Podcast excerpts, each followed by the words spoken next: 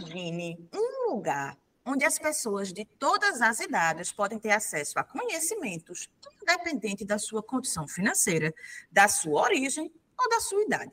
Imaginou? Se eu te disser que esse lugar existe, se existe um lugar que se transforma no verdadeiro farol de conhecimento dentro de uma comunidade, esse lugar é uma biblioteca comunitária. Se engana quem acha que esses espaços são apenas lugares que abrigam dezenas de livros, viu? Eles são centros onde pulsam conhecimento, cultura e conexão, e que muitas vezes atuam e conseguem chegar onde o Estado não olha. Então, vem comigo que nesse episódio de hoje a gente vai mergulhar no universo das bibliotecas comunitárias e entender por que esses espaços são verdadeiros tesouros nas nossas comunidades.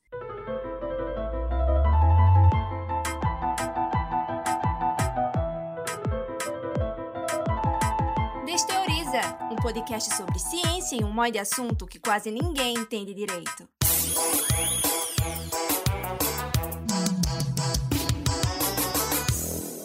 Eu sou Laís Ferreira, jornalista, pesquisadora, trabalho na UFPE e vou me autodescrever para você. Eu sou uma mulher de pele clara, tenho estatura mediana, 1,64 mais ou menos de altura. Tenho cabelos cacheados castanhos, cachos bem curtinhos, ele está aqui um pouco acima da base do pescoço. Eu estou usando uma blusa verde e preta, com os quadradinhos pretos, quase um quadriculado ela tem uma manguinha um pouco bufante que está um pouco acima do meu cotovelo. Eu tenho olhos castanhos, uso um óculos que tem uma armação preta um pouquinho arredondada nas pontas. Estou usando um brinco prata, tenho fones de ouvido branco. Meu cabelo ele está repartido para o lado direito e atrás de mim tem uma parede branca. E hoje a gente recebe duas pessoas, uma dupla de pesquisadoras, que vai nos ajudar a entender um pouco esse, desse universo e desse funcionamento das bibliotecas comunitárias. A primeira delas é Esther Rosa. Bem-vinda, Esther. Se apresenta para a gente, por favor. Obrigada, Laís, pelo convite. É um prazer estar aqui com Juliana, amiga de muitos anos e companheira também de militância e de interesse pela área da biblioteca comunitária. É, eu sou professora do Centro de Educação da UFPE, trabalhei durante mais de 30 anos na universidade, no departamento de psicologia. É, me aposentei há alguns anos, mas, como dizem as minhas colegas, eu saí do Centro de Educação, mas o Centro de Educação não saiu de mim. Então, eu continuo bastante presente e participante de várias atividades do Centro de Educação, inclusive atualmente eu sou uma das coordenadoras do Centro de Estudo em Educação e Linguagem, que é o CEL, que é um grupo que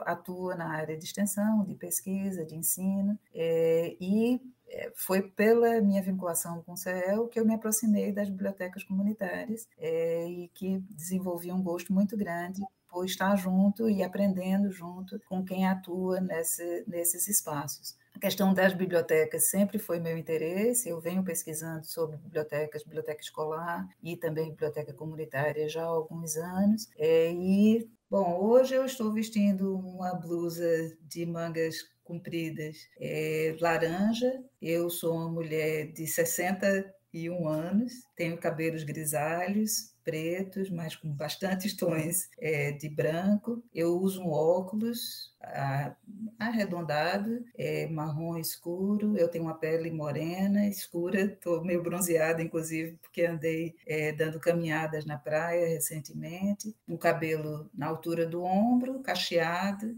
É, meus olhos são escuros. Eu estou usando um batom. Atrás de mim eu tenho uma estante com partituras e uma prateleira com livros, a porta está entreaberta que mostra um pouco a minha varanda. Eu moro numa chácara, então eu estou muito cercada de verde, embora não esteja visível aqui é, na minha imagem. Obrigada pela participação, Esté. Quem também conversa com a gente hoje nesse episódio é Juliana Albuquerque. Bem-vinda, Juliana. Se apresenta para a gente também, por favor. Eu sou Juliana Albuquerque, eu sou bibliotecária de formação, né? estou mestranda no programa de pós-graduação de Ciência da Informação da, na UFPE. É, sou fruto de projetos de extensão da universidade. É, a minha paixão por biblioteca comunitária começou a partir de atividades dessas ações da universidade em se aproximar da comunidade, que aí foi quando eu tive a oportunidade de conhecer a rede de bibliotecas aqui de Pernambuco, pessoas envolvidas com biblioteca comunitária, A gente fez esse projeto de extensão durante dois anos é, da minha graduação, 2012, 2013, na Biblioteca Comunitária Amigos da Leitura e no Posto da Panela. E, atualmente, eu estou na Coordenadoria de Literatura da Secretaria de Cultura do Estado, enquanto coordenadora. É, eu sou uma mulher de pele clara, olhos escuros, costumo prender meus cabelos no coque, porque eu sou muito calorenta. é, com, estou com brincos pequenos, estou é, usando uma blusa preta, é, sem manga, fones de ouvido também pretos, estou no ambiente de trabalho. Talvez vocês escutem um pouco de ruído na conta disso. Perfeito. Então, quero agradecer também a participação, já para começar, né? Tanto de Juliana quanto de Esté. E antes da gente começar de fato o nosso papo, eu quero convidar você que está nos ouvindo para seguir o Desteoriza nas redes sociais. É arroba Desteoriza. Instagram, Facebook, Twitter e TikTok e também para você seguir a gente no seu tocador de podcast favorito, que é aí de onde você está nos ouvindo. A página que você escolher para nos ouvir vai ter lá o nome Desteoriza e vai ter um botão seguir perto do nosso nome, em algum lugar aí na sua tela, você clica, aí você passa a seguir a gente no seu tocador de podcast favorito, e aí você recebe uma notificação toda vez que a gente publicar um conteúdo novo, e aí você não perde nada aqui do Desteoriza. E se você estiver nos ouvindo pelo Spotify, vai ter uma área aí que você consegue deixar a sua opinião, né? Deixar um recado para a gente, dizer o que, é que você achou desse episódio, se gostou, se não gostou, e também usar essa área para você deixar alguma indicação de conteúdo do que você gostaria de ouvir aqui, que a gente desteorizasse para você. Inclusive, esse episódio foi uma indicação de Mariana Alves, nosso ouvinte. A gente está aqui fazendo a pedida de Mariana e espero que você, Mariana, goste, esteja nos ouvindo. Você que também está nos ouvindo, também goste desse papo, tá? Então, vamos começar aqui a nossa conversa, especificamente sobre bibliotecas comunitárias. Eu queria começar com a pergunta clássica, Esté. É, o que é uma biblioteca comunitária? Como é que ela, como é que se constrói uma biblioteca comunitária? É, essa é uma pergunta que aparentemente é simples de responder, mas não é. é. Quando eu, junto com duas colegas, a Elisa Machado e Cida Fernandes, a gente começou a fazer uma pesquisa lá em 2017 sobre bibliotecas comunitárias, uma coisa que surpreendeu a gente é que muita gente se autodenomina biblioteca comunitária partindo de origens muito diferentes. Às vezes, um projeto de leitura que desce o rio Amazonas se chamava biblioteca comunitária, uma iniciativa de uma faculdade privada religiosa é, de uma universidade católica se dizia biblioteca comunitária. E a gente ficou com esse impasse: como é que a gente vai delinear o que, que a gente chama de biblioteca comunitária. E a gente decidiu usar uma definição que o Sistema Nacional de Bibliotecas Públicas tinha adotado, é, quando abriu um edital de apoio a esses espaços, em que eles dizem que uma biblioteca comunitária ela precisa ter um espaço físico, um espaço físico dedicado a práticas é, de leitura e que tenha um acervo é, minimamente estruturado, organizado e que tenha ações voltadas à mediação leitora, à, à formação de leitores.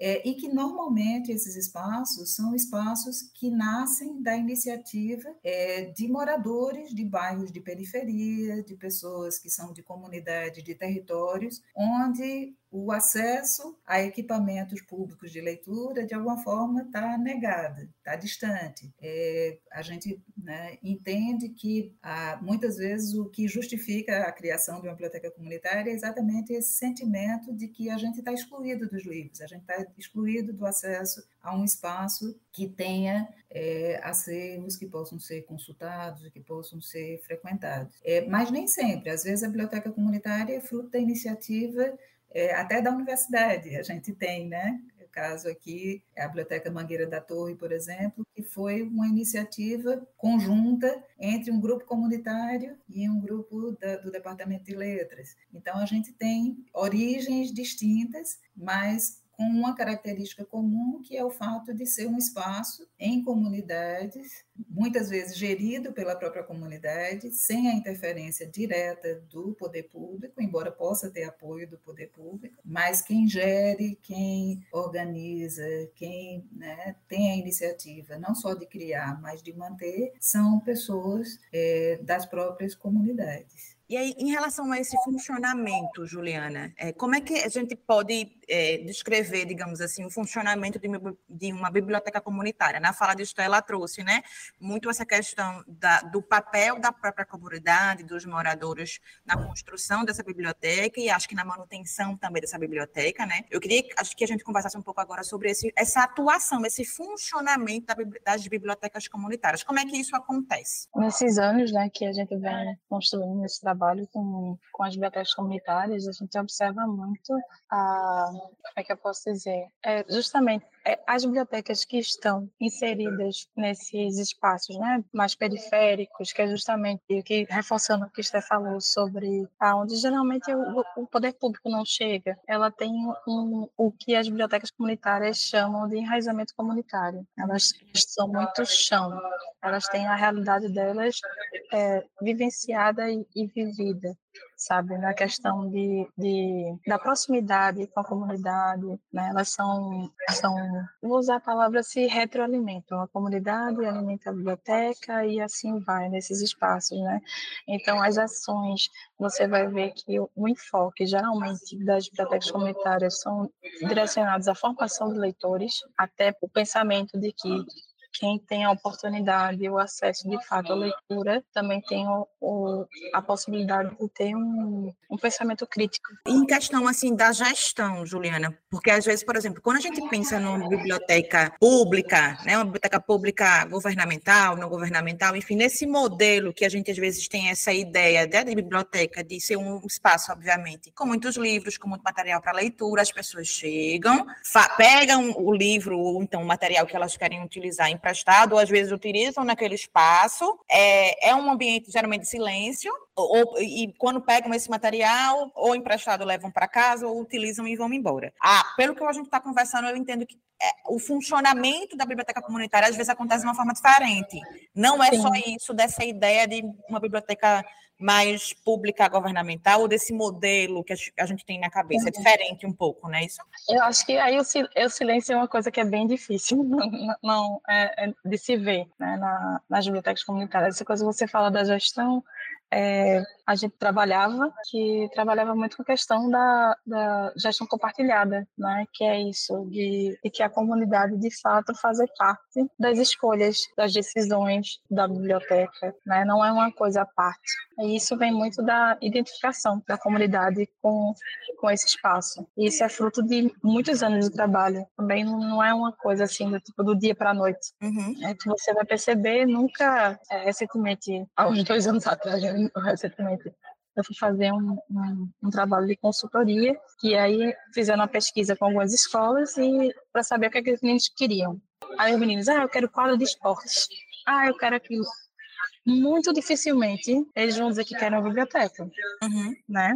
Até porque, assim, a gente sabe cultura, às vezes, do não pertencimento àqueles espaços, né? De achar que aquilo não é enfim.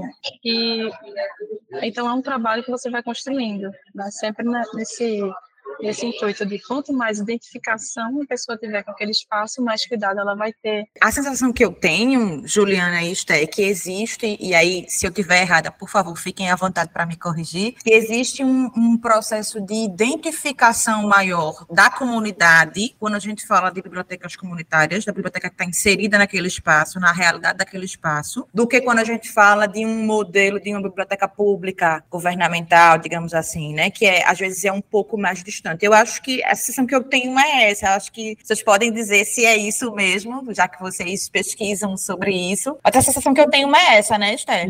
Eu acho que o conceito de biblioteca ele está em movimento, sabe, Laís? Inclusive essa biblioteca pública que a gente lembra, né, da nossa infância ou da nossa juventude, é, lá atrás, a ideia da biblioteca como esse lugar que é do silêncio, da leitura individual, é, da pesquisa escolar, né? A gente vai na biblioteca pública porque tem uma tarefa escolar para resolver e aí se não tem mais escola eu também não vou mais para a biblioteca. Eu acho que tem todo um movimento, inclusive dentro da área da biblioteconomia, né, mas também na área área da educação e nessa interseção é, da gente entender as bibliotecas como espaços culturais, como espaços, é, como o professor é, o, o Rio do Cosson, ele fala que a função da biblioteca ela tem três funções: a, a função do conhecer, do criar e do compartilhar, e que a gente precisa ter esse equilíbrio. E isso vale para a biblioteca pública, vale para a biblioteca escolar e vale para a biblioteca comunitária. Talvez o que chama mais a atenção da gente é que a biblioteca comunitária, sem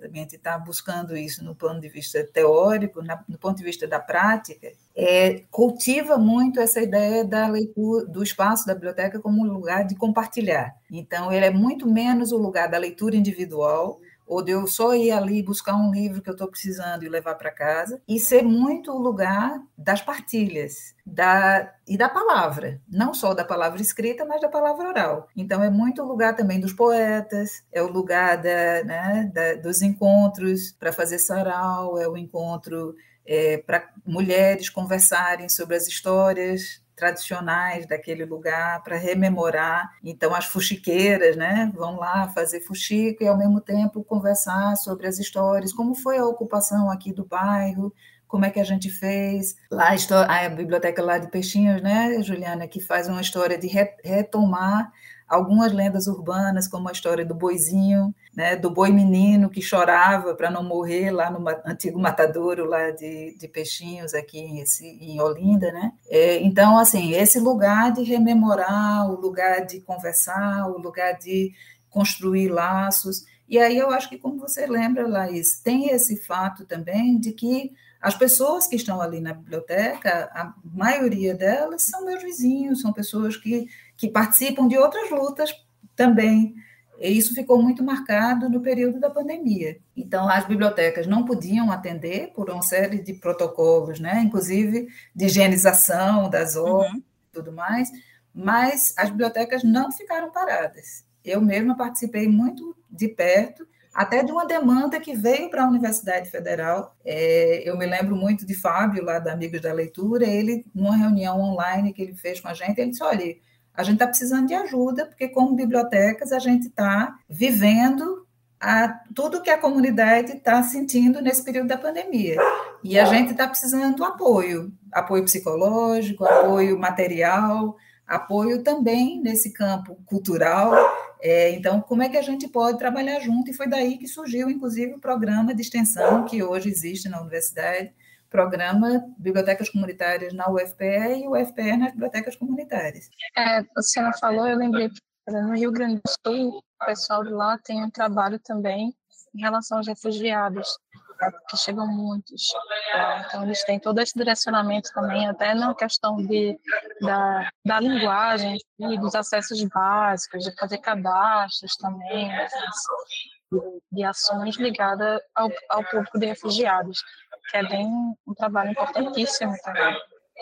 É um trabalho em rede, né? As, as, bibliotecas comunitárias acabam fazendo, nessa forma de existir, um trabalho em rede que a gente consegue ver, talvez de forma mais palpável, junto à escola, junto à associação de moradores, junto a tudo que existe na comunidade na qual ela está inserida, né? Esther falou da questão da, de outras lutas, né? Lutas pelo território que se ocupa. Eu acho que, pelo que a gente está conversando, o funcionamento da biblioteca comunitária enquanto espaço, espaço cultural, né? Que é aquilo que a gente falou no começo da, desse episódio, não é só o lugar de leitura, é também, mas é mais do que isso, extrapola as páginas dos livros, esse funcionamento em rede. É, eu só queria lembrar uma coisa que me chamou a atenção, Esther falou, o lugar onde as mulheres se reúnem para fazer fuxico. Fuxico aqui, para a gente, é um artesanato, né? Não sei se todo mundo que está que está ouvindo a gente sabe o que Uma é, mas fofoca, né?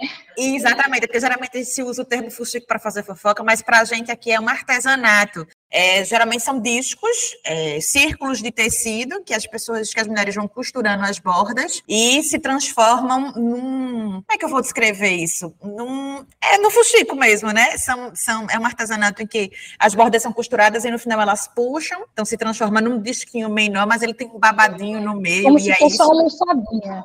Exato. Ele fica cheinho de ar no meio. Né? Isso, né? e aí a união desses diversos chuchicos é, dão asas a diversos produtos. E aí é, é, eu queria. Tem um quadro aqui no Desteoriza chamado Conta Tua História, onde, como o próprio nome diz, as pessoas contam suas próprias histórias relacionadas ao assunto que a gente está conversando. E chegou a hora do nosso Conta Tua História aqui desse episódio sobre bibliotecas comunitárias. A gente vai ouvir um pouquinho né, a história contada por Cícera Moura, que é articuladora e mediadora de leitura da Biblioteca Comunitária Eduque Guri, aqui é, no Recife. Ela fala um pouquinho sobre a construção desse espaço. Bora escutar.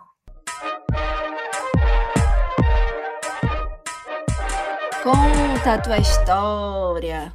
É, a biblioteca surgiu de uma necessidade da comunidade das crianças terem um espaço de lazer. Essa biblioteca surgiu é, de um projeto também, né, que a gente fez com um trabalho que eu fiz com os trapeiros de Emaús. E aí eles queriam que a gente organizasse um projeto para a comunidade. Aí veio uma feira que a gente fez, né? Dessa feira a gente começou a trabalhar com economia solidária. Depois a gente começou fez um grupo de escoteiro e desse grupo de escoteiro apareciam muitos livros, muitos livros. Então assim, a gente foi vendo o que fazer com esses livros. E aí surgiu uma pessoa que já tinha uma biblioteca, que era Reginaldo, que é Caranguejo Trabalhares, ele é coordenador. Ele junto com o Sandro, que é o coordenador da biblioteca aqui, é, começaram a, a, a trabalhar essa história de fazer uma biblioteca, fazer uma biblioteca né? E aí surgiu também, e aí a gente ficou, poxa, fazer uma biblioteca sem, sem saber como é que tá esses livros. E aí a gente começou a colocar nas estantes todos os livros que chegavam.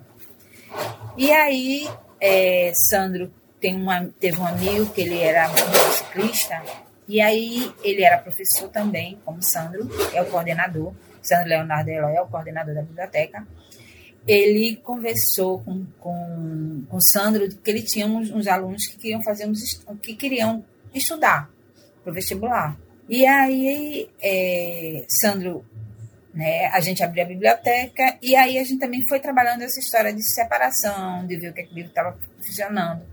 E aí a gente teve um menino que se destacou e que ficou como um voluntário na biblioteca.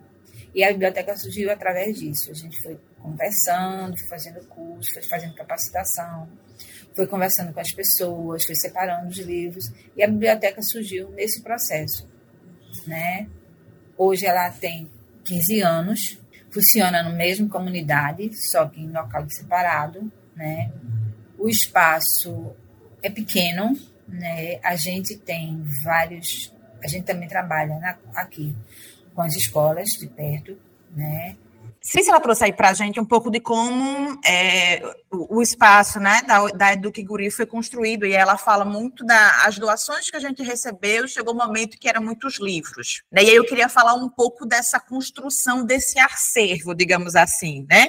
Do que é. Lá, lá no começo, Esther, quando eu perguntei o que é uma biblioteca comunitária, que a gente foi chegando mais ou menos numa definição, você falou assim: é um espaço que tem um acervo minimamente organizado, né? Tem um espaço físico. E aí, lá no começo, isso ficou na minha cabeça, eu acho que, que é um momento interessante para a gente trazer, quando você diz assim.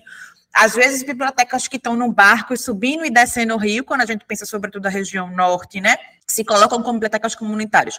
Existe alguma, por exemplo, é, normatização, digamos assim, ou algo que diga assim, tem que o acervo tem que ter tais coisas para ser considerado um acervo que esteja dentro, né, do que se, se pensa como biblioteca comunitária ou não, porque essa fala de Cícero me lembrou muito é, a ideia de que a gente recebia muitos livros e a gente foi montando uma biblioteca para as pessoas usarem. Existe alguma orientação nesse sentido ou não? Veja, é, eu acho que a Juliana pode falar também sobre isso, mas eu, eu gostaria só de, de enfatizar que é, uma coisa que nessa pesquisa nacional que a gente fez lá em 2018, que chamou a atenção da gente, é que, contrariando o senso comum, é, as bibliotecas comunitárias, elas tinham sim é, formas de tratamento do acervo, elas tinham preocupações com essa questão de desbaste, de selecionar aquilo que é doado, o que, que vai ficar no acervo, o que, que não vai ficar, ter critérios, né? Uhum. E, inclusive, assim, é, o que as bibliotecas colocam é que, quando começam, elas quase que acolhem tudo, né? Então, eu, todo ano, o que, que acontece? Acabou o ano escolar, meu filho sobrou não sei quantos livros didáticos, o que, que eu vou fazer com os livros? Aí as pessoas acham que o lugar natural é doar para uma biblioteca. E elas acham que estão sendo muito generosas de fazer isso. Só que a biblioteca comunitária, a maior parte delas, elas consideram que elas não são um espaço de complementação escolar. Elas são um lugar de cultura, um lugar de formação leitora, e a gente não forma leitor com livro didático. Né? O livro didático ele tem uma funcionalidade, ele tem um objetivo que é escolar. É, e ele não é, inclusive, material de pesquisa. Se a gente quer fazer pesquisa escolar, a gente precisa de outros materiais, e não do livro didático. Né? A gente precisa de enciclopédias, a gente precisa de materiais informativos, né? textos de informação científica, a gente precisa de outros materiais né? digitais e impressos, mas não de livro didático. Enquanto bibliotecária, me dava uma dor no coração ver o que as pessoas doavam né? Se você já imagina a, a doação que eles fazem para uma biblioteca pública mesmo, porque às vezes o pessoal chega e faz ah, justamente a limpeza do pano. Vou limpar meus chakras, vou limpar tudo e vou limpar meu quarto. Eu pego aqueles livros é, e tem uma afeição, eu entendo da afeição de livro, eu também sou apegada aos meus livros. Mas se um livro de medicina de 45 anos atrás, se ele não for uma obra rara, gente, não tem como. Né? A medicina evolui, a ciência evolui, a, línguas, a língua portuguesa teve uma reforma né, recente, alguns anos atrás. Então, assim, eu quero que a pessoa aprenda através daquele livro, que ela se forme através do quê? De, um, de, uma, de uma coisa anterior a isso? Não, vamos atentar, né? O livro, quem não gosta de pegar um livro que esteja é, bem acondicionado, né? Ao invés de pegar aquele livro que já está todo seco, você abre as folhinhas já começa né, a, a, soltar. É outra questão também, até com questão de relacionada à saúde do, do usuário. Você já pensou uma criança tá lá, menino pequeno, ele pega o livro, ele vai experimentar o livro, experimentar mesmo, ele vai pegar o livro, meter na língua, provar, dar cheiro, lamber, fazer tudo, morder. Aí aquele livro tá, você vai e dá um livro que tá com um, um mofo, um, um, um algum vetor, né, de, de transmissão de doença, alguma coisa assim. Isso. E aí, para você pegar, tem, tem doenças que você pega por respirar, quem trabalha com obras raras principalmente, que pega livros muito, muito antigos e tal, que não é o caso da biblioteca comunitária, mas só para dar dimensão é que para você achar depois qual, o que foi, qual a causa de fato, para conseguir achar um medicamento, o medicamento tem que ser especificamente para aquele, aquele agente causador. Então, vê o transtorno que isso faz. Então, é meio que refletido, tipo, se eu não quero para os meus, por que eu vou querer para os outros? Exatamente. Né? E isso é, eu acho que faz parte até de uma cultura, a gente está conversando, eu fui me lembrando disso, quando tem infelizmente, alguma enchente, ou as pessoas perdem casa, perdem, enfim, ficam desalojadas, desabrigadas, e tem, ainda bem, todo um processo das, da gente doar, né, fazer doações para ajudar essas pessoas. Mas, inclusive, no meio dessas doações, a gente já começa a ouvir falar, isso era uma coisa que acontecia, mas a gente não se falava muito, mas já se começa a ouvir falar, dessa questão até mesmo da, da do estado da doação. Às vezes é uma roupa íntima completamente usada, que você não vai dar para uma outra pessoa usar uma roupa íntima que está usada. Às vezes é uma roupa que está rasgada, às vezes é uma roupa que está suja, mofada no meio daquelas doações. Então, eu acho que é, é, é um princípio muito parecido isso que a gente está conversando, né? Você não vai doar um livro todo riscado, é, rasgado, faltando página, que ninguém consiga ler, para uma biblioteca, porque ninguém vai, fazer, vai conseguir ter um bom uso daquilo. Né? Existe uma outra forma de você conseguir descartar, descartar esse material, e aí é o exemplo que o Esther falou, né? Pode ir para uma reciclagem e, eventualmente, essa reciclagem ajudar de uma outra forma, né? Obviamente, ajuda o meio ambiente, mas também ajuda economicamente a conta de luz do Caranguejo Tabaiás, né? Que, que Esther Aí do Kiguri também faz esse projeto, faz esse processo de as doações vão para lá e aí, assim, Perfeito. assim, eles têm um espaço destinado para isso, mas nem todas as bibliotecas têm E tem uma, uma questão também, né, Juliana, que para mim é um, é um diferencial positivo também das bibliotecas comunitárias, é a questão de que você tem na gestão das bibliotecas é, e na, no, no trabalho cotidiano das bibliotecas pessoas que são muito atentas ao livro. Elas estão sempre lendo, estão sempre pesquisando, estão sempre buscando novas referências. Então, essa ideia, a gente está falando do caso extremo, que é o livro danificado ou o livro é, desatualizado, mas também tem muito livro ruim.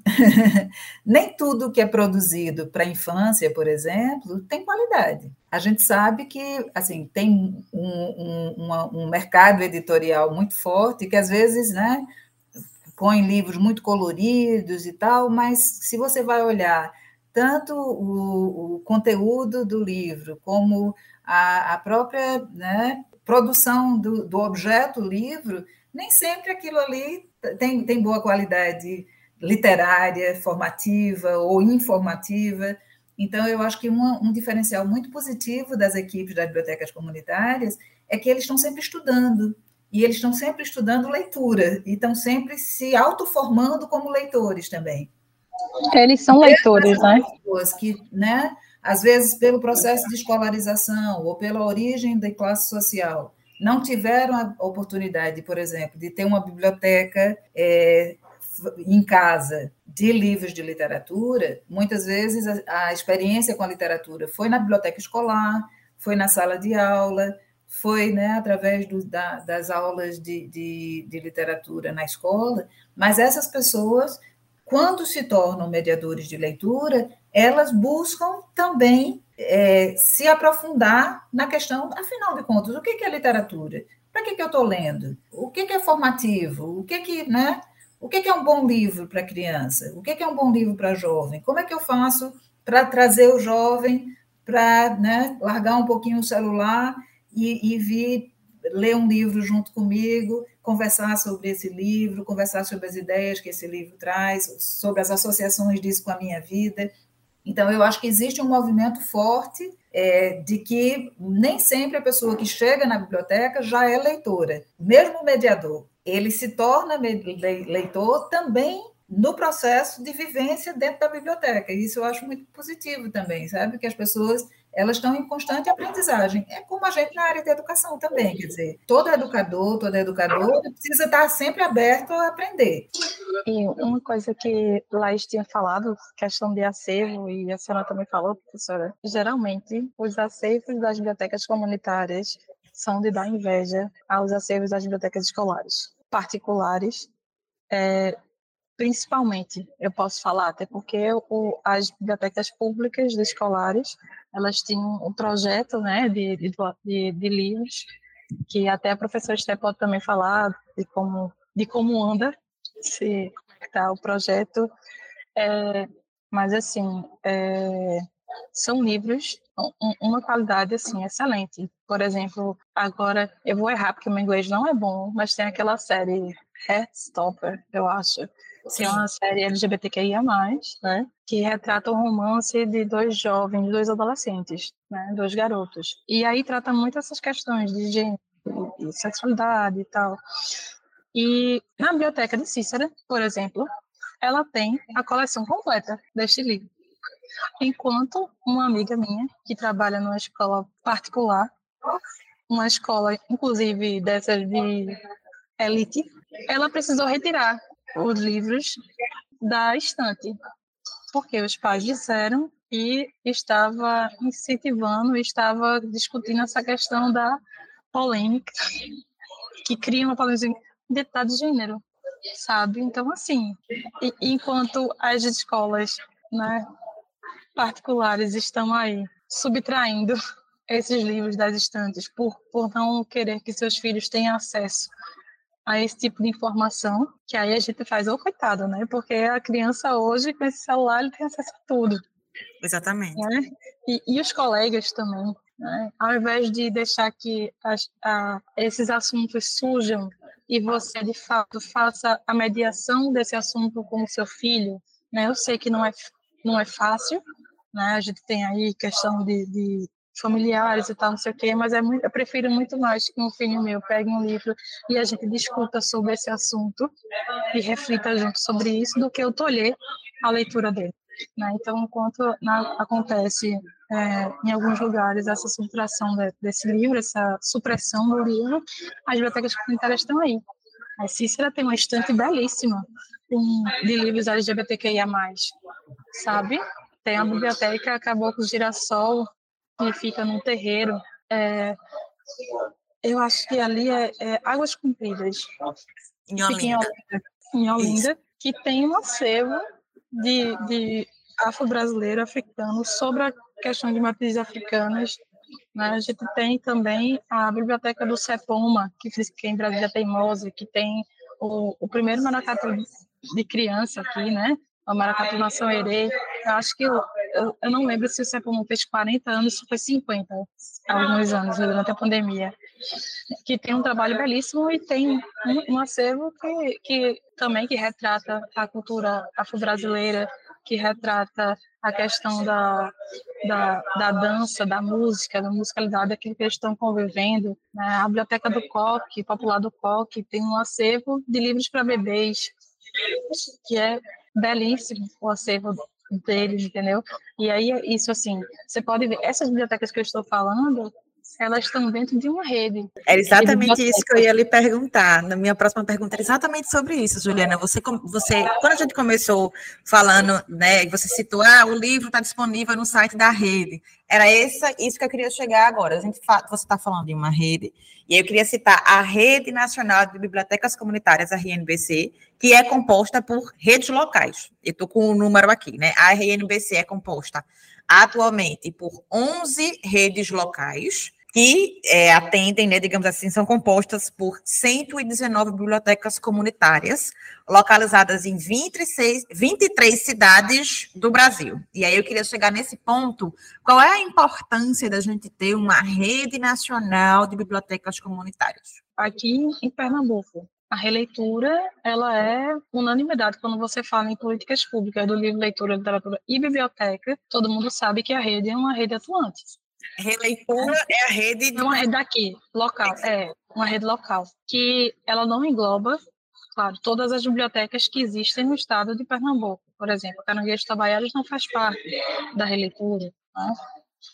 É, tem outras bibliotecas também que não fazem parte da rede, mas é uma rede que tá, tá, sempre batalhou pelas políticas públicas do Estado. Né? As bibliotecas comunitárias, tanto que quando tem reuniões do fórum, né, de bibliotecas, defesa da biblioteca, livro, leitura literatura, são muitos L's em um Bzinho só que é biblioteca. É, você vê que a, o que a gente chama de cadeia ou elos, que é mais presente, é o elo mediador, que são justamente é, mediadores de leitura, professoras e professores, né, é, pessoas que estão ali nesse intermédio do, do, do livro, né? E a gente tem, o Pernambuco tem um plano estadual do livro leitura, literatura e biblioteca.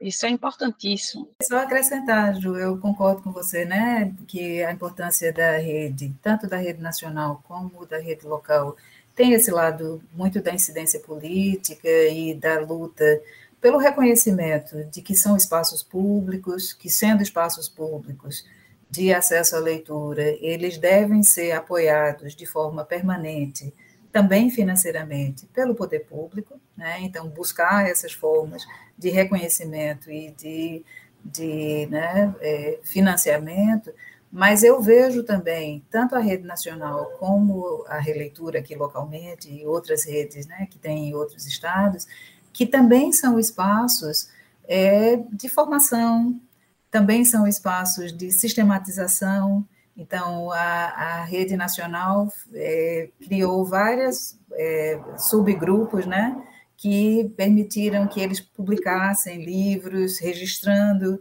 as histórias. Muito essa ideia assim de que em grupo também você registra a sua história, você documenta, é, você faz autoformação.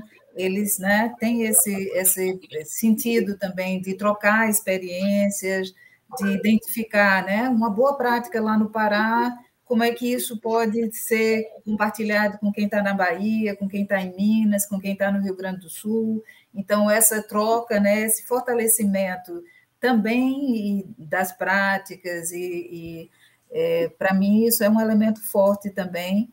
A, própria releitura, quando a gente se aproximou lá há mais de 10 anos, que eles procuraram né, a coordenação da, da releitura, procurou o Centro de Educação, é, o meu grupo lá, o CEL, né, o grupo ao qual eu pertenço, é, foi exatamente buscando o apoio da universidade em duas vertentes, na, na área de gestão, na elaboração de projetos, na escrita de projetos, para poder se habilitar aos editais, e também na formação de mediação de leitura. Eles estavam buscando também o que a universidade poderia contribuir para essa prática deles, no sentido da sistematização, da reflexão, tanto que a gente construiu junto algumas publicações, a gente escreveu um livro junto, a gente tem uma revista que chama Literatura e Arte, que é uma revista que é uma parceria também entre a universidade e as bibliotecas comunitárias, e que começou lá muito a partir dessa organização também da, da releitura. Claro que atualmente tem outros grupos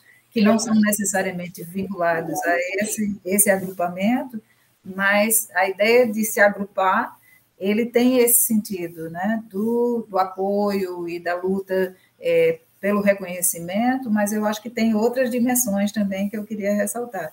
E aí, com relação a essa questão do, do financiamento das bibliotecas, eu acho que esse realmente é um, né, um ponto ainda muito sensível, né, essa questão da sustentabilidade, né, você conseguir se manter ao longo do tempo, mas eu acho que a gente está vivendo uma perspectiva é, nacional esperançosa, né, com a, o projeto agora né, de retomada do Ministério da Cultura, já foram lançados alguns editais, recentemente a ministra veio, inclusive, à universidade para lançar editais nessa área cultural. Tem editais específicos que contemplam as bibliotecas comunitárias, mesmo que a gente entenda que edital ainda é precário, porque se não tem, né? A biblioteca tem que funcionar de janeiro a dezembro.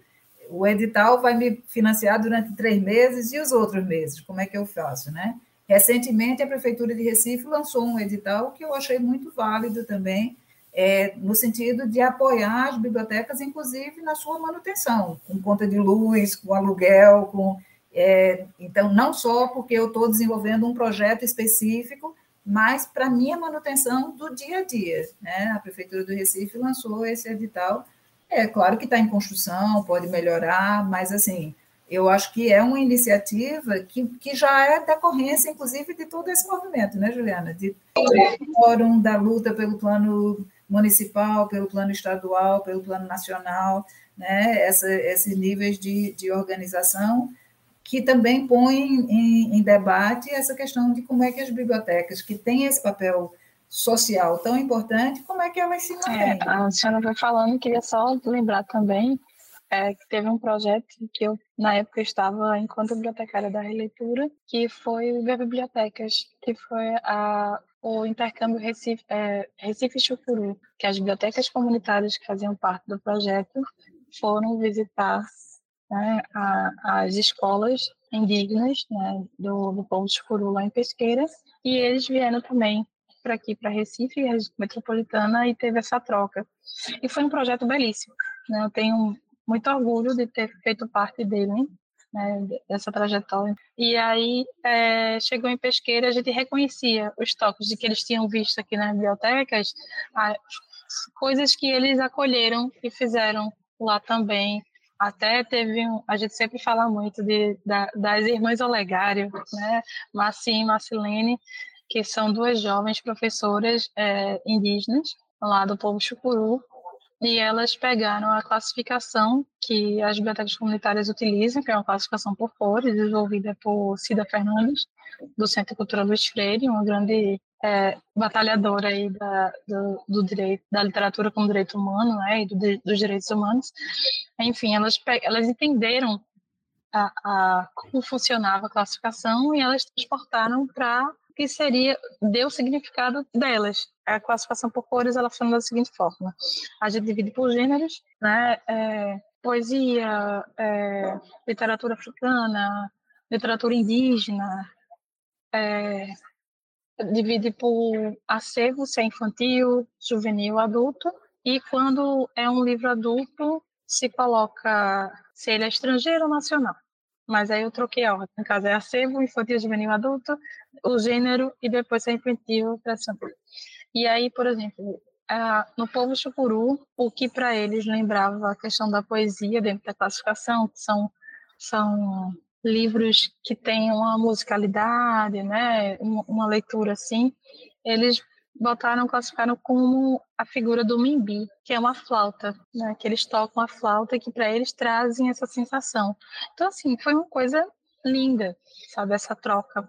A gente falou aqui, a gente tem falado ao longo desse episódio sobre este universo da biblioteca comunitária, sobre essa ligação com o território, com outras lutas, e eu queria que a gente conseguisse, de alguma maneira, se vocês puderem, né, e, e conseguirem, é, conseguir resumir como é que vocês enxergam quais são os principais impactos das bibliotecas comunitárias para as comunidades onde elas estão inseridas? Eu acho essa pergunta um pouco difícil, porque, assim, é, a gente, quando trabalha os trabalhos acadêmicos, né, a gente sempre trabalha assim, é, impacto e, e, e quantificações também, a gente acaba seguindo um pouco esse raciocínio também, né?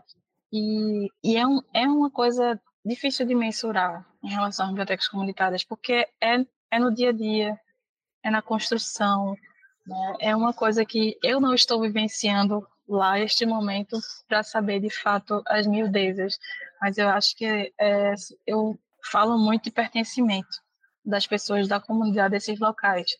Né? Então, que bacana ter a oportunidade de ter uma, uma biblioteca na sua comunidade, enquanto às vezes, infelizmente, a sua escola você não tem. Né? Que bacana você ter ali acesso à, à internet Wi-Fi para poder mexer, até jogar seu joguinho mesmo no celular para ter um momento de E como é que a gente falou aqui, né, um pouquinho atrás da nossa conversa, sobre a questão dos livros doados, né?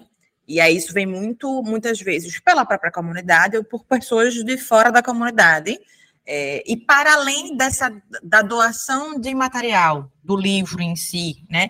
Como é que as pessoas, como é que a gente pode ajudar, né? Como é que a gente pode se envolver mais com bibliotecas comunitárias, Esther? Bom, algumas bibliotecas elas é, criam redes de amigos, né? É, falando de novo na Caranguejo Tabaiares, existe uma rede de amigos que apoiam a Biblioteca Caranguejo Tabaiaras. Esse apoio pode ser de forma financeira, pode ser você indo uma vez por semana dar aula de xadrez, você ir uma vez por semana dar aula de francês, você ter, né, durante as colônias de férias, você ir fazer uma mediação ou fazer uma contação de história. Então, você pode participar, né, de, de diversas formas nessas redes de amigos, com trabalhos voluntários, com trabalhos é, esporádicos e também financeiramente, né? É, a gente recentemente uma pessoa me procurou na universidade exatamente dizendo que queria fazer um trabalho voluntário através do programa de extensão. A gente encaminhou para uma, uma das bibliotecas, das 14 bibliotecas que fazem parte desse programa. Então, existem várias formas de, de participar. Vá conhecer. É, eu acho que também quando lutar por políticas públicas de livro, leitura, literatura e biblioteca é tão importante quanto você fazer doação no, no mês ou, ou, no final do ano, sabe? Porque você luta para garantir que de fato é, seja seja permanente os apoios e os aportes financeiros, sabe? Porque boa parte dos editais e dessas coisas não pagam recursos humanos. E isso é um dos maiores problemas da gente, porque a gente precisa das pessoas para que se tenha biblioteca comunitária, e essas pessoas acabam saindo porque ah, precisa pagar conta. Então é só um lembrete em relação a isso. Então se envolvam politicamente, minha gente. Não existe essa coisa de que política não é para mim. Política é para todos, porque envolve, afeta a vida de todo mundo. No site da, é, eu acho que é minha minha biblioteca, alguma coisa assim, mas a gente vai colocar nas redes sociais do Teoriza.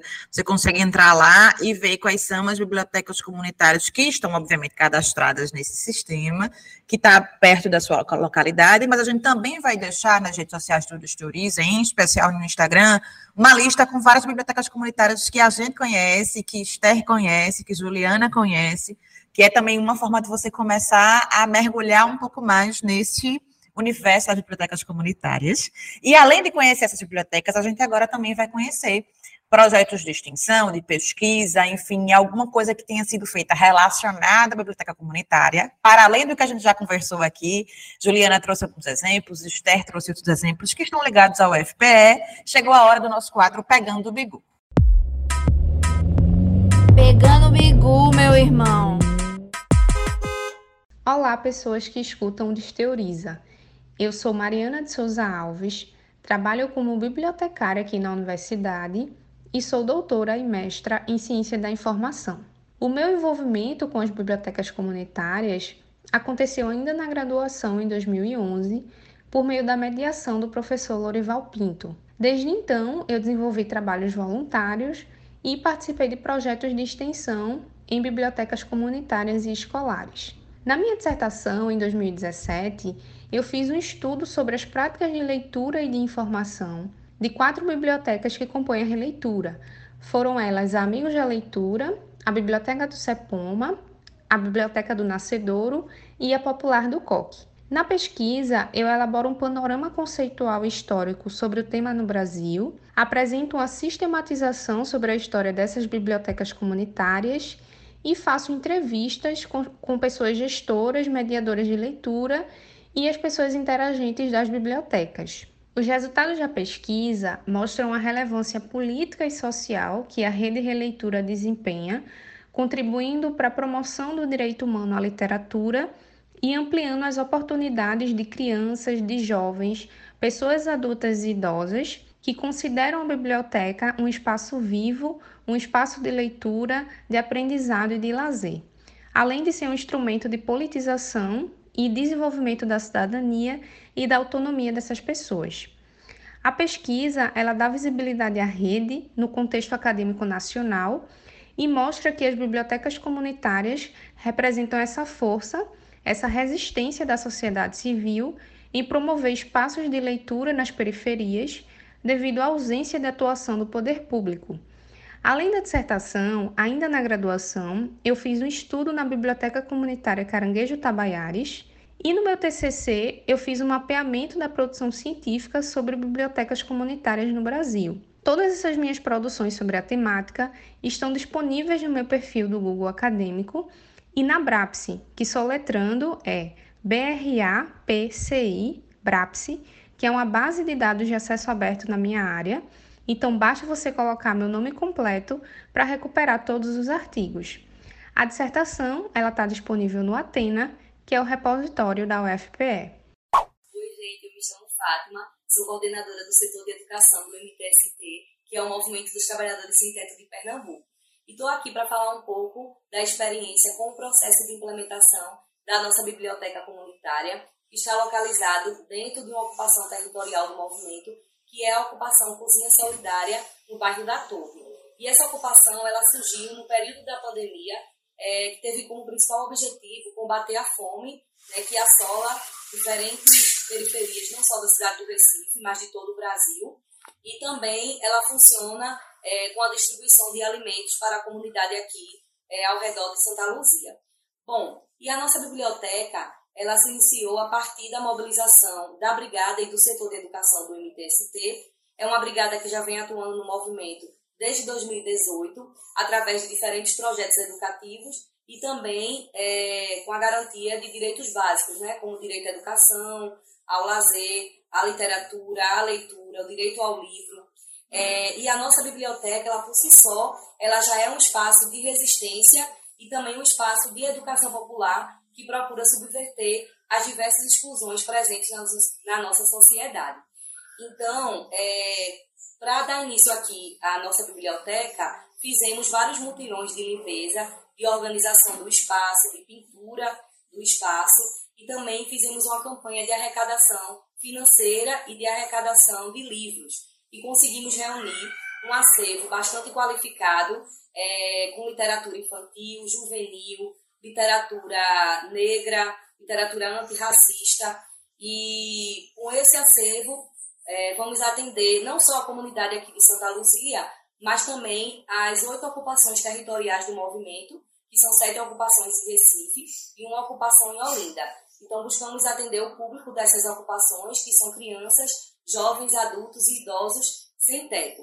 E o principal objetivo da nossa biblioteca é contribuir com, o espaço de formação de leitores e também com a democratização do acesso é, ao livro, porque a biblioteca comunitária ela tem né, esse caráter de ser uma biblioteca que surge a partir da força do coletivo, é, de um movimento especial, é, de um movimento social, especialmente do MTST, que é um movimento de luta por moradia, e também pela ausência do poder público é, no sentido de, de pautar essas políticas públicas do direito à leitura e à literatura. Então, a nossa biblioteca ela está aberta à comunidade é, e é um espaço também de apoio social. Bom, nosso episódio chegou, está chegando ao fim, mas não sem antes das nossas já famosas indicações. Se você está ouvindo o Distoriza pela primeira vez, quero te contar que em todo episódio a gente pede para quem participa do Distoriza deixar aqui indicações de conteúdo sobre o tema que a gente está ouvindo para que você possa e aí se aprofundar um pouco mais sobre, nesse tema para além do nosso episódio. Quero começar com o Esté, quero saber, Esté, quais foram as indicações de conteúdo sobre bibliotecas comunitárias que você trouxe para a gente hoje. Eu acho que é, é importante a gente ouvir as próprias pessoas que fazem as bibliotecas comunitárias, né?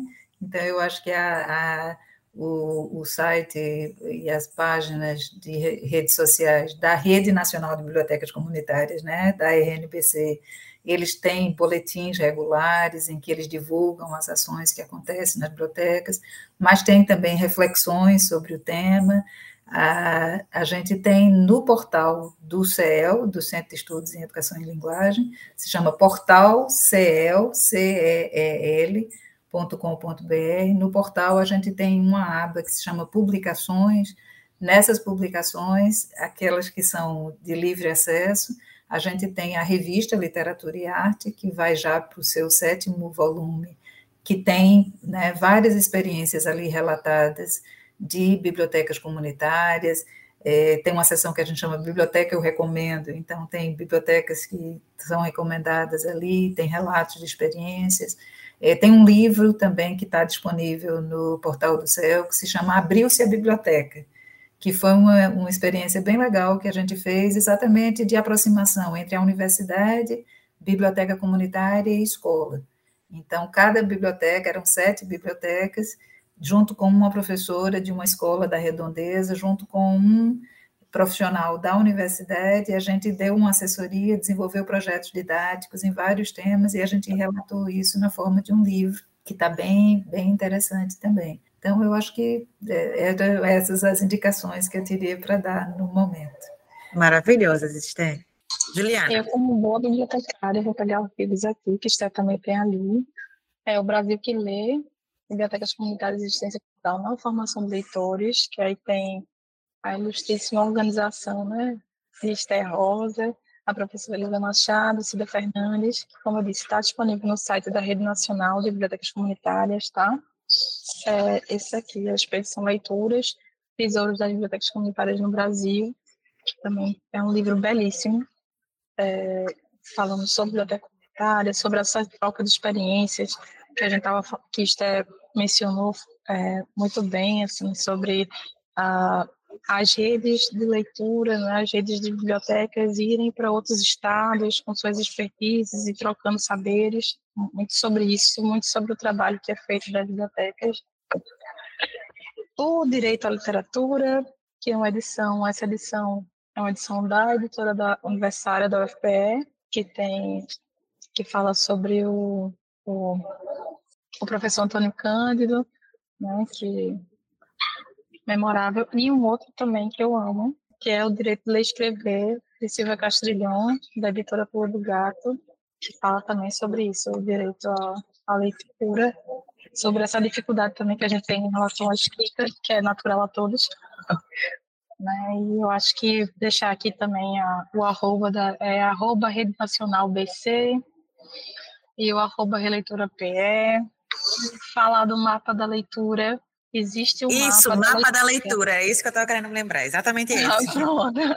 Você também pode se inscrever. E já que eu estou no governo do estado, vou falar também do mapa cultural PE, né, e vocês se inscrevam também lá, porque é uma forma da gente saber os agentes culturais da área de literatura né, que, que, que, estão aí na, na, na função. Perfeito. E são indicações maravilhosas, a gente também trouxe algumas para aumentar ainda mais essa lista, então você vai tem muita indicação de conteúdo aqui para você saber um pouco mais sobre bibliotecas comunitárias, leitura e todo esse universo. Primeira, nossa primeira indicação é um filme chamado A Biblioteca do Céu, está disponível no YouTube, né, por meio do empoderamento de crianças em comunidades da zona rural da Amazônia. É possível ver como as atividades de leitura em bibliotecas comunitárias incentivam o compartilhamento de saberes. É um filme que mostra é, incentivos na formação e construção de espaços para as pessoas engajadas desde cedo na busca de transformação social. Então, o filme A Biblioteca do Céu está disponível no YouTube. Tem uma série chamada Os Bibliotecários, que está disponível no Prime Video é, de uma forma crítica e com uma trama que envolve ação, suspense e fantasia, essa série revela o que eles caracterizam como o fantástico mundo dos bibliotecários, né, como pessoas que são guardiãs de conhecimentos, né, desse espaço da biblioteca. Então, uma série Os Bibliotecários está é, no Prime Video. É, deixa eu ver mais. Temos mais um, mais um documentário chamado documentário Leitores Sem Fim. Está disponível no YouTube o jornalista Roberto Seabra retrata como a prática colombiana de parque e biblioteca tem sido concretizada no Rio de Janeiro. Então, é documentário Leitores Sem Fim, disponível no YouTube. E o livro O Brasil que Lê, Bibliotecas Comunitárias e Resistência Cultural, que foi esse que Juliana já falou, que para a gente é organizado por alguns professores, entre eles, Esté, que está aqui conversando conosco. Essas são as nossas indicações. Tudo isso que a gente indicou, que Juliana indicou, que Sté indicou, a gente reúne nas nossas redes sociais, em especial no Instagram. Você pode vai entrar lá, vai ter publicação no feed com essas indicações. E também vão ter destaques, né? Vai ter lá os destaques. Indicações 2 ou indicações 3, vai estar em um desses dois. A gente reúne bem bonitinho quais são as indicações, se é livro, se é série, se é filme, o que é e onde é que você pode encontrar. Então, você entra lá nas nossas redes sociais, arroba Desteoriza, no Instagram, e confere essas indicações. Tem muita indicação aqui para você já saber um pouco mais sobre esse universo maravilhoso das bibliotecas comunitárias, para além da nossa conversa. E, claro, compartilha também esse episódio para que mais pessoas consigam né, mergulhar nesse universo de bibliotecas comunitárias. A gente está chegando ao fim, mas eu quero agradecer a participação de vocês. Nosso papo foi maravilhoso, espero que vocês tenham gostado.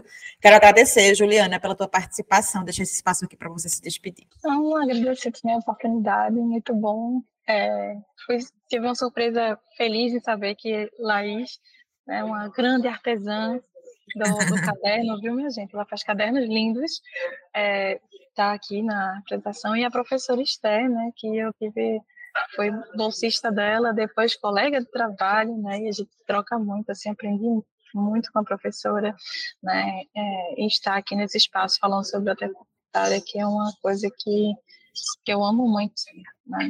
É, trabalhei minha minha vida adulta quase toda nesse com, com essas pessoas que fazem essas bibliotecas, então é, é muito bom sempre voltar para falar sobre é, espero ter contribuído um pouco para desmistificar algumas questões. Né? É, é, isso, só agradecer. Obrigada. Eu que agradeço, Juliana. Nossos encontros mesmo online, né? Eu quero agradecer também a Esté. Esté, muito obrigada. Queria deixar esse espaço para você agradecer. E sei que também que você tem um convite para a gente, né? É com você. Eu também. Então, eu quero também agradecer a oportunidade. Eu acho que é sempre bom a gente conversar sobre bibliotecas, sobre cultura, né, sobre direito à leitura, e eu acho muito bom que a universidade tenha essa iniciativa de trazer temas que às vezes estão sendo discutidos dentro da universidade, mas para uma comunicação mais ampla né, na sociedade. Eu acho que isso é um papel importante. Eu que sempre fui muito apaixonada pela extensão universitária, eu acho que é uma das funções né, preciosas da universidade essa, essa troca. Não é a universidade levando conhecimento, mas a universidade aprendendo e ensinando junto, né? Exatamente. Trocando. Eu acho que isso, para mim, é, é um dos grandes privilégios do espaço da universidade. E aí, dentro dessa ideia de extensão, eu queria convidar vocês é, para a décima edição da Feira Territórios Interculturais da Leitura, que vai acontecer de 28 de novembro a 1 de dezembro, no campus da universidade. A gente vai estar na Biblioteca Central, no Centro de Educação, no estacionamento do Cefis, entre o Cefis e o CAC, na biblioteca do CTG. É, a gente vai estar com uma programação ampla, tanto para criança, jovem, e também para interessados em biblioteca, em leitura, em formação leitora. É, a gente tem página no Instagram, tem redes sociais, então procura lá, Feira Territórios Interculturais da Leitura, e você pode acompanhar essa programação, que a gente está muito feliz que depois desses anos de pandemia, a gente vai voltar a ocupar a universidade com as comunidades, né? trazer essas experiências que as bibliotecas comunitárias são parceiras na organização dessa feira, então a gente trazer para dentro da universidade é, esse movimento que acontece nos bairros, trazer a garotada que dá uma, uma energia, né, o axé dos herês aí para dentro do, do, da universidade é sempre muito bom também, e a gente trazer o debate. Tá? Então, obrigada pela oportunidade e até a próxima. A gente que agradece. E se você for do Recife ou região metropolitana, ou estiver passando por aqui quando a feira estiver rolando, claro, também vem prestigiar aqui no campus Recife da UFPE, nesses locais que Esté citou. Tá? Então, espero que você tenha gostado. Muito obrigada pela participação das duas e quero agradecer também a você que está nos ouvindo, é, por ter chegado, ter ouvido esse episódio, ter chegado até aqui. É, e quero, obviamente, te convidar novamente para você seguir o Desteoriza nas redes sociais, é arroba Desteoriza, Instagram, Facebook, Twitter e TikTok. Seguir a gente no seu tocador de podcast podcast favorito, onde você está aí ouvindo. Se você estiver ouvindo a gente pelo Spotify, dizer o que, é que você achou, tem espaço para você escrever aí o que, é que você achou desse episódio. Também pode usar esse espaço para sugerir um tema para a gente abordar, como fez Mariana Alves, que sugeriu esse tema que a gente está ouvindo. Então, também é um lugar para você fazer isso, para a gente trocar ideia. E quero te lembrar que o Desteoriza é um podcast produzido por servidores da Diretoria de Comunicação e também um projeto de extensão da mesma universidade, aproveitando já o gancho que Steph falou aí do papel da extensão. Então, Desteoriza também é um projeto de extensão aqui da UFPE, tá?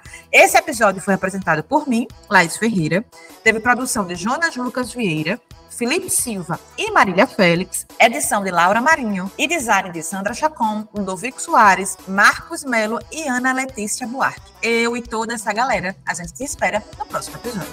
Até lá!